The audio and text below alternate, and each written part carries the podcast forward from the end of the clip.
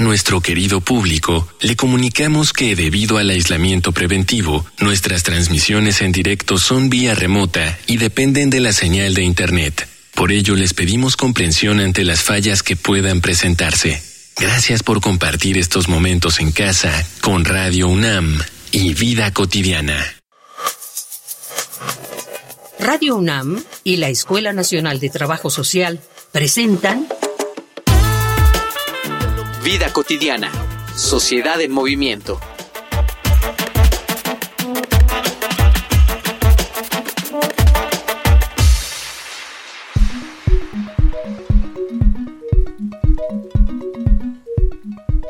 Sabemos que nos han sumergido en un sistema patriarcal, porque éste no solo ha establecido reglas específicas para los géneros, también se ha encargado de que justifiquemos esos roles y que nos sea difícil separarnos de ellos.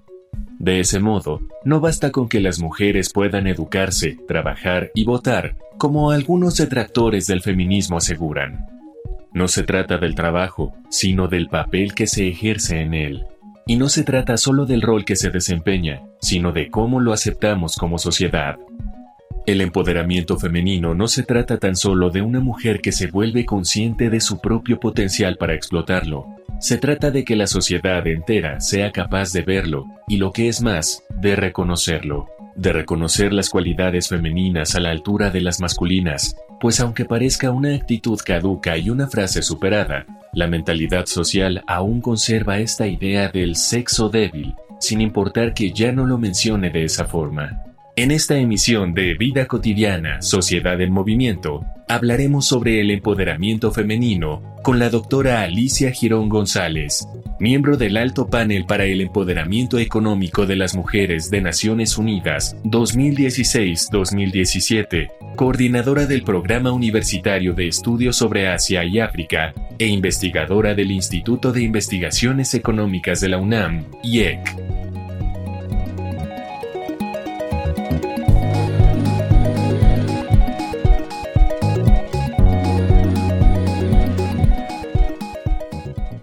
Muy bonita tarde, soy Ángeles Casillas.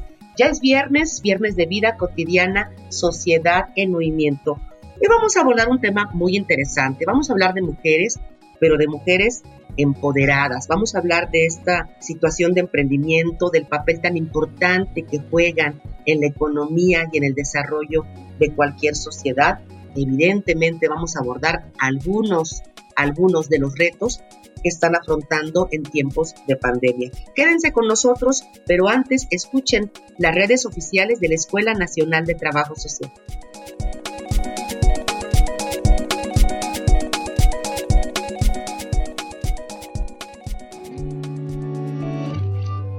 Facebook, Escuela Nacional de Trabajo Social, ENTS, UNAM. Twitter, arroba ENTS, UNAM Oficial. Instagram, ENTS UNAM Oficial.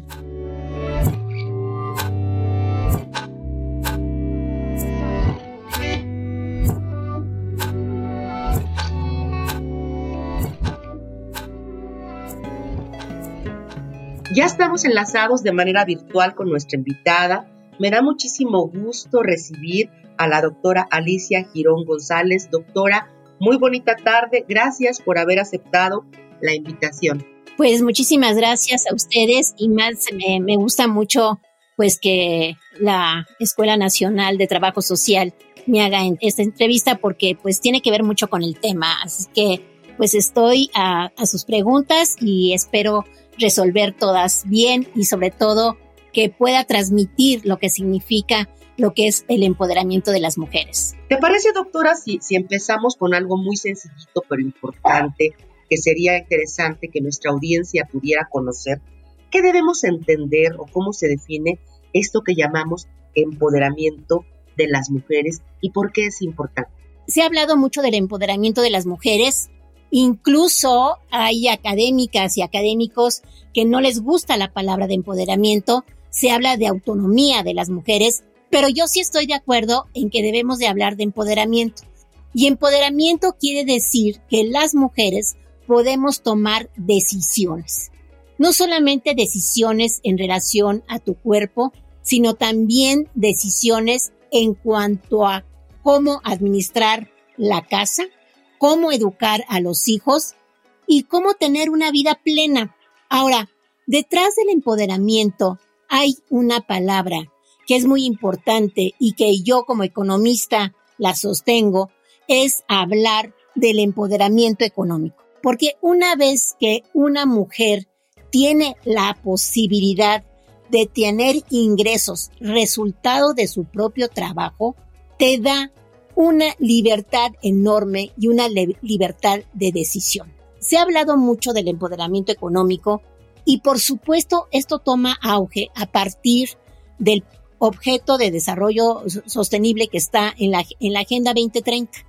En la Agenda 2030, si ustedes recuerdan, son 17 objetivos y el quinto es género y equidad. Y este eh, objetivo del desarrollo sostenible tiene que ver con el resto, pero tiene que ver con nuestras vidas. Y ahí es donde, cómo lograr el empoderamiento económico de las mujeres. Por lo cual, si una mujer, ya sea que trabaje en la economía informal o en la formal, tiene otro trabajo, que es el trabajo del cuidado de la casa. Para que una mujer pueda no solamente dedicarse a su casa, pero además tener un ingreso, pues se necesita que también haya un sistema de cuidado en nuestro país. Entonces, un poco viendo, o sea, yo espero poder transmitir esta idea del empoderamiento, yo lo definiría como aquella posibilidad de que las mujeres puedan decidir sobre muchísimas cosas, ya le dije, esto es un poder de decisión. Y para ser una mujer empoderada, tú tienes que tener un ingreso. Pero además, ¿qué te da esa posibilidad de entrar al mercado de trabajo? Pues simplemente que puedas tener una mejor educación, una mejor salud y una mejor infraestructura. Y esto tiene que ver con políticas públicas. Por eso es muy importante que haya políticas públicas con enfoque de género, porque aquí también tenemos que luchar en contra con, los usos y costumbres y con nuestras tradiciones. Yo definiría así. ¿Qué quiere decir empoderamiento? El poder de decisión. Y para poder tener un poder de decisión, pues sí es muy importante el empoderamiento económico. ¿Y cómo lo logras? Pues a partir de que tienes un ingreso, y como digo, puede ser en la economía formal o en la economía informal, pero puedes tener esa capacidad de decisión. Este es para mí la definición de empoderamiento más el sujeto económico, empoderamiento económico y es la forma en que nos da libertad a las mujeres y la libertad de decisión. Yo espero que, que se entienda y, y que logremos llegar cada vez más a un público donde las mujeres necesitamos mucho de aprender qué es esto del empoderamiento y cómo ir tomando decisiones. Y esto, al final, va rompiendo, pues, estructuras de un patriarcado. Para mí es muy importante que el empoderamiento no solamente lo veamos como esa capacidad de decisión que tienen las mujeres, sino que va ligado a una estructura de fondo que son las políticas públicas que tenemos eh, eh, en, nuestro, país. Qué interesante estas respuestas donde nos planteas estas libertades, ¿no? De decisión en nuestras labores de cuidado, de crianza, en nuestro proyecto de vida. Vamos a seguir abonando datos sobre la situación de las mujeres emprendedoras. Te invito a que escuchemos una infografía social. Infografía social.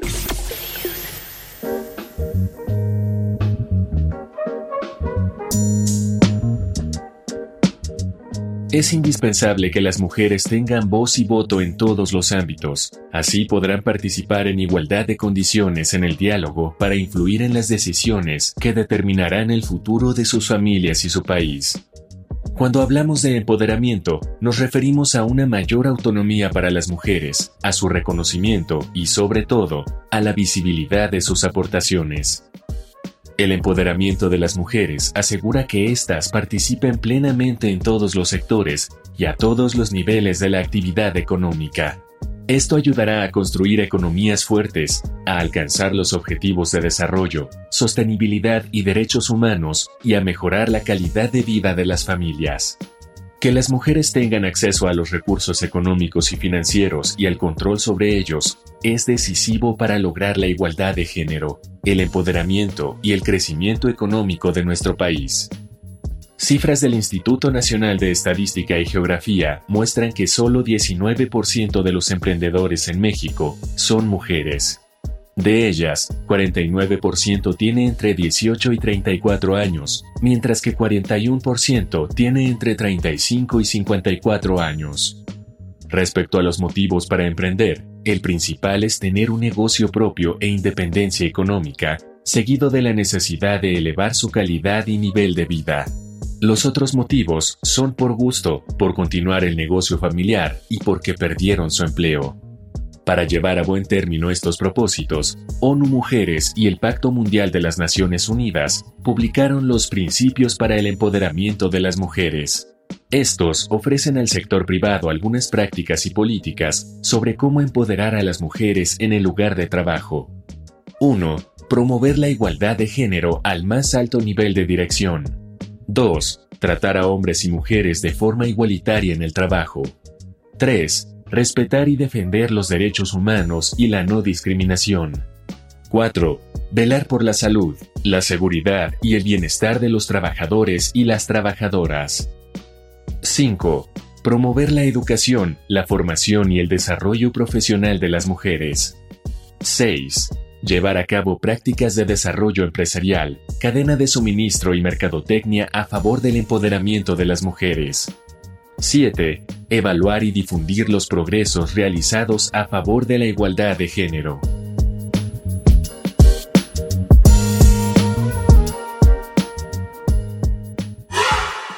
Y hablando de empoderamiento y de emprendimiento, pues una pregunta también obligada es ¿Cómo percibes tú, doctora, la situación, especialmente de las mujeres, ¿sí? en cuanto al empoderamiento económico en nuestro país? Bueno, definitivamente eh, lo que nos enseña la, el confinamiento y la pandemia, pues es que hay un retroceso enorme porque las políticas públicas, y aquí por eso me interesa muchísimo enfatizar cada vez más en las políticas públicas, algo que, que creo que es muy importante es la administración del tiempo.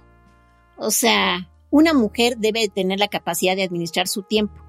Pero si tú quieres, por ejemplo, eh, trabajar y no tienes un lugar donde dejar a tu hijo o a tus hijos, ¿cómo vas a entrar al mercado laboral? Muchas mujeres trabajan desde sus casas, muchas mujeres dejan eh, el cuidado de, de, los hijos, pues a la mamá, a la abuela al entorno familiar, pero no hay nada mejor que un niño desde pequeño asista con otros niños a un centro infantil o a un círculo infantil o a la palabra guardería. La guardería, hay ahí hay muchas críticas a las guarderías. Vamos a hablar de un círculo infantil. Esta posibilidad de que la mujer pueda dejar a sus hijos en un lugar seguro, con comida realizada por, por nutriólogas y además que los niños socialicen desde pequeños, pues eso ayuda a una mejor sociedad en el futuro. Entonces, ¿qué fue lo que hemos visto desde la actual gestión en nuestro país? Que se hizo una negativa al cuidado de los niños, se canceló toda una serie de, de los proyectos de, de guarderías. Entonces, la mujer que tiene que trabajar, porque hay una necesidad de trabajar para tener mejores ingresos. Y esto viene desde la década de los 70s y 80s, que las mujeres nos lanzamos para tener mejores ingresos para la unidad familiar o para el hogar. Entonces, ¿qué es lo que pasa y qué nos muestra el confinamiento y la pandemia? Las mujeres regresan a trabajar a sus casas, las que tienen la oportunidad de pasar inmediatamente a una economía digital, no hay mayor problema, pero por el otro lado, vivir con los niños adentro, los niños están tomando las clases a través de una computadora o a través de la televisión, Al mismo tiempo, la pareja está allí. Esto da también una situación de violencia enorme al interior de la pareja. No es lo mismo que en, las parejas cada quien vaya a, a, trabajar o que salgan o un o alguien, él o ella se quede en la casa y la otra salga a convivir durante tres, cuatro, cinco meses. Esto ha crecido la violencia de manera extraordinaria, pero además lo que nos muestra es que el sistema de salud, que es una política pública, no podía, ¿verdad? O sea, no, no, no, no daba abasto para todos los enfermos que tuvimos. Niños, niñas, eh, madres, padres, abuelos, etc. Entonces, la mujer regresa a la casa para dedicarse al cuidado de todos y todas y entonces le resta oportunidad de administrar un tiempo para ella. Realmente lo que nos muestra este confinamiento y la pandemia, porque además seguimos en pandemia, ¿no? Nos castigó la pandemia. Y nos castigó la pandemia porque tenemos que, que regresar a la casa, no tenemos tiempo libre para nosotras y además algo que me parece fundamental es el acceso al agua. Y el acceso al agua, cuando se decía al principio que había que lavarse las manos, no sé cuántas veces, eso es como una metáfora. Yo pregunto, en la propia Ciudad de México, en las zonas conurbadas, en Monterrey, en Guadalajara, en cualquier ciudad, hay áreas miserables que incluso son quienes viven allí, son quienes dijeron que eran las personas indispensables y que tenían que salir diariamente a trabajar porque si no, no tenían un ingreso para comer. En esas áreas rurales, pues a lo mejor a veces va la pipa a surtir el, agua, pero no todas tienen agua. Y no hablemos ya en el campo. Es como hablar de, un país inimaginable. O sea, es, es como no conocer México. Y este, el acceso al agua que va ligado a la salud, es política pública. Entonces, las mujeres que de alguna manera tienen, tuvieron acceso al agua o tienen acceso al agua, que tienen acceso a, al gas, quizás están menos perjudicadas que aquellas que no tienen acceso al agua o que tienen, necesitan la leña o el carbón para cocinar. Esta desigualdad que nos mostró este confinamiento más la pandemia es resultado de políticas públicas que si bien vienen de hace 30, 40 años, el llamado neoliberalismo, no, es culpa, culpa simplemente de cómo se administra el gasto público, pues del gobierno. Debe por eso el cambio y que nos debería de enseñar esta pandemia es que el Estado y sobre todo el Parlamento y tenemos un parlamento paritario, pues debería de ocuparse en mejor administrar el presupuesto para que todas las mujeres, sin excepción, que vivan en espacios urbanos, rurales, tengan acceso al agua y sobre todo acceso al cuidado, porque ya estamos regresando a trabajar. Todavía hay una parte de la, de la sociedad que está trabajando desde sus casas, pero quienes tienen que regresar tienen que tener definitivamente acceso a un sistema de cuidados y a un sistema de cuidados nacional. Sé perfectamente que en mujeres está trabajando este sistema de cuidados y sé también que en el Senado, la senadora que preside ahorita el Senado, está también interesada en este sistema de cuidados porque es la única manera de tener una mejor sociedad. Entonces, pues así estamos. O sea, por supuesto, una mujer que si antes tenía ingresos y ahora no la tiene, pues la situación es, es lamentable. Muchas mujeres se quedaron sin trabajo. Eso hizo que muchos estudiantes también tuvieron que dejar la escuela, la universidad, para ponerse a trabajar. Espero haber contestado más o menos esta pregunta de la, pues sí, de, de la situación de las mujeres en nuestro país. Vamos a escuchar, a propósito de lo que nos comentas, y hay muchos retos ahí presentes, vamos a Voces en Movimiento. Voces en Movimiento.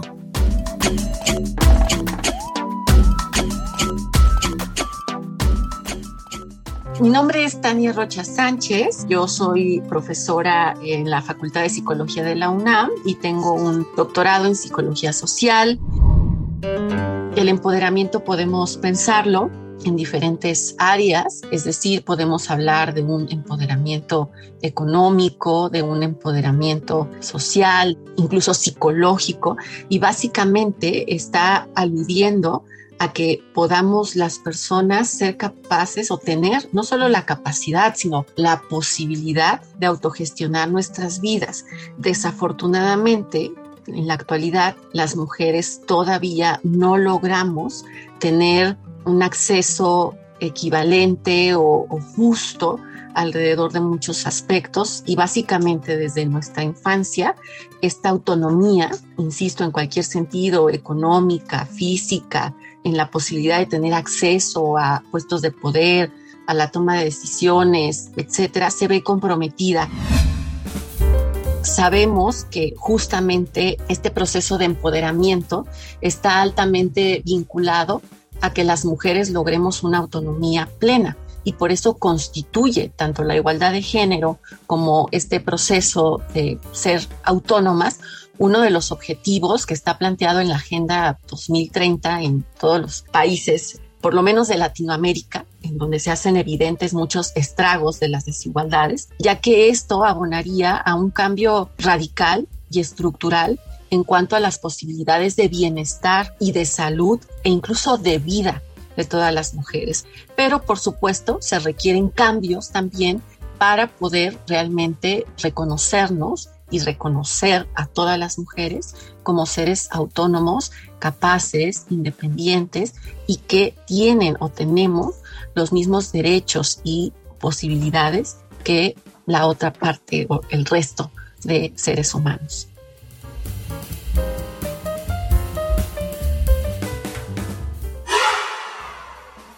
Fíjate, doctora, que nos gusta mucho concluir nuestro programa con eh, pues ideas, eh, cuestiones más propositivas. ¿Qué tendríamos que hacer las personas en nuestro entorno inmediato, en nuestras trincheras, para poder ser mujeres emprendedoras? Bueno, es, es una pregunta eh, muy difícil porque definitivamente, como yo decía, a veces quisiéramos tener poder de decisión, quisiéramos tener eh, un ingreso para solventar los gastos de la casa, para los hijos, digo, para nuestro entorno, ¿no? Pero estamos realmente sujeto, sujetos y sujetas a las políticas públicas. Dentro de lo que cabe, dentro de lo que es, pues es que es muy importante que logremos tener un ingreso y ahí es donde las mujeres de alguna manera tenemos que hacer un esfuerzo porque la tarea del cuidado que es muy importante al interior. En México estamos la brecha del cuidado entre hombres y mujeres al interior de la familia, estamos casi como en la India. Eso es impresionante, le dedicamos muchas horas al cuidado.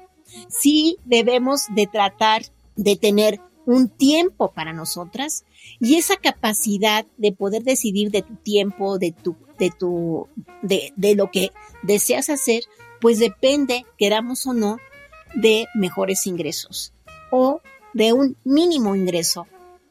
Pero para tener ese ingreso, pues de, de alguna manera es únicamente lo vamos a lograr entrando al mercado de trabajo. ¿Cómo entras al mercado de trabajo? Cuando tu educación es mínima, aunque hayas estudiado primaria y secundaria o simplemente te embarazaste a los 14, 15 años y ya dejaste de estudiar, pues las mujeres tenemos que hacer un esfuerzo por regresar a la escuela, por eh, podernos volver a, tratar de, estudiar, de mejorar nuestra capacidad como, como trabajadoras y poder tener mejores ingresos. Es lo único que te podría decir. Y por el otro lado, coincido quizás con algunos movimientos feministas de que definitivamente pues tenemos que hacer más ruido para que en el en, donde se toman las decisiones, que es en la Cámara de Diputados y la Cámara de Senadores, pues oigan a las mujeres, no a las mujeres, y, y aquí yo voy con todas las mujeres porque igual puede ser una mujer trabajadora, una gran empresaria, una senadora, este, todas las mujeres, todas las mujeres, a final de cuentas, hemos sufrido violencia en contra de nosotros. Entonces, la única manera para ir terminando con este tipo de, inequidad es a partir de que nosotras regresemos a la, a la escuela, pero en el sentido de que podamos superarnos y poder mejor, ¿verdad? Entrar para tener mejores ingresos. Y sobre todo manifestarse a que debemos de tener acceso al agua, acceso a la salud, ¿no? Y acceso a la educación. Para mí, los cinco primeros puntos de la Agenda para el Desarrollo me parece que son fundamentales y sobre todo el ocho, que es eh, también un trabajo digno, ¿no? Porque aquí es donde se mezclan los derechos humanos y los derechos económicos. Y toda mujer tenemos el derecho a tener un empleo y por lo tanto tenemos derecho a tener un ingreso. Y esto es lo que nos da la capacidad de decisión, esto es lo que nos permite ser una mujer empoderada y yo agregaría una mujer con empoderamiento económico y también con autonomía. La autonomía es muy importante en las mujeres. Nos quedamos con este excelente cierre de programa donde la doctora Alicia Girón nos da algunas recomendaciones, ¿sí? algunos tips para poder empoderarnos, avanzar en, esa, en ese gran reto. Doctora, de verdad agradezco mucho que hayas estado con nosotros en el programa. Acompáñame, por favor, agradecer a quienes están detrás y hacen posible de manera técnica y en producción nuestro programa. En producción, Ivonne Gallardo, en la información Carolina Cortés, Carla Angélica Tobar, la coordinación de Efraín Reyes Romero, del maestro Efraín, y especialmente agradezco como siempre a todas las personas que sintonizan cada viernes nuestro programa y que se quedan al final. Para ellas y para ellas está destinado esta, esta emisión. Yo soy Ángeles Casillas, confío en que nos podamos escuchar el próximo viernes, ya lo saben, por el 96.1 de FM, Radio UNAM. Tengan excelente fin de semana.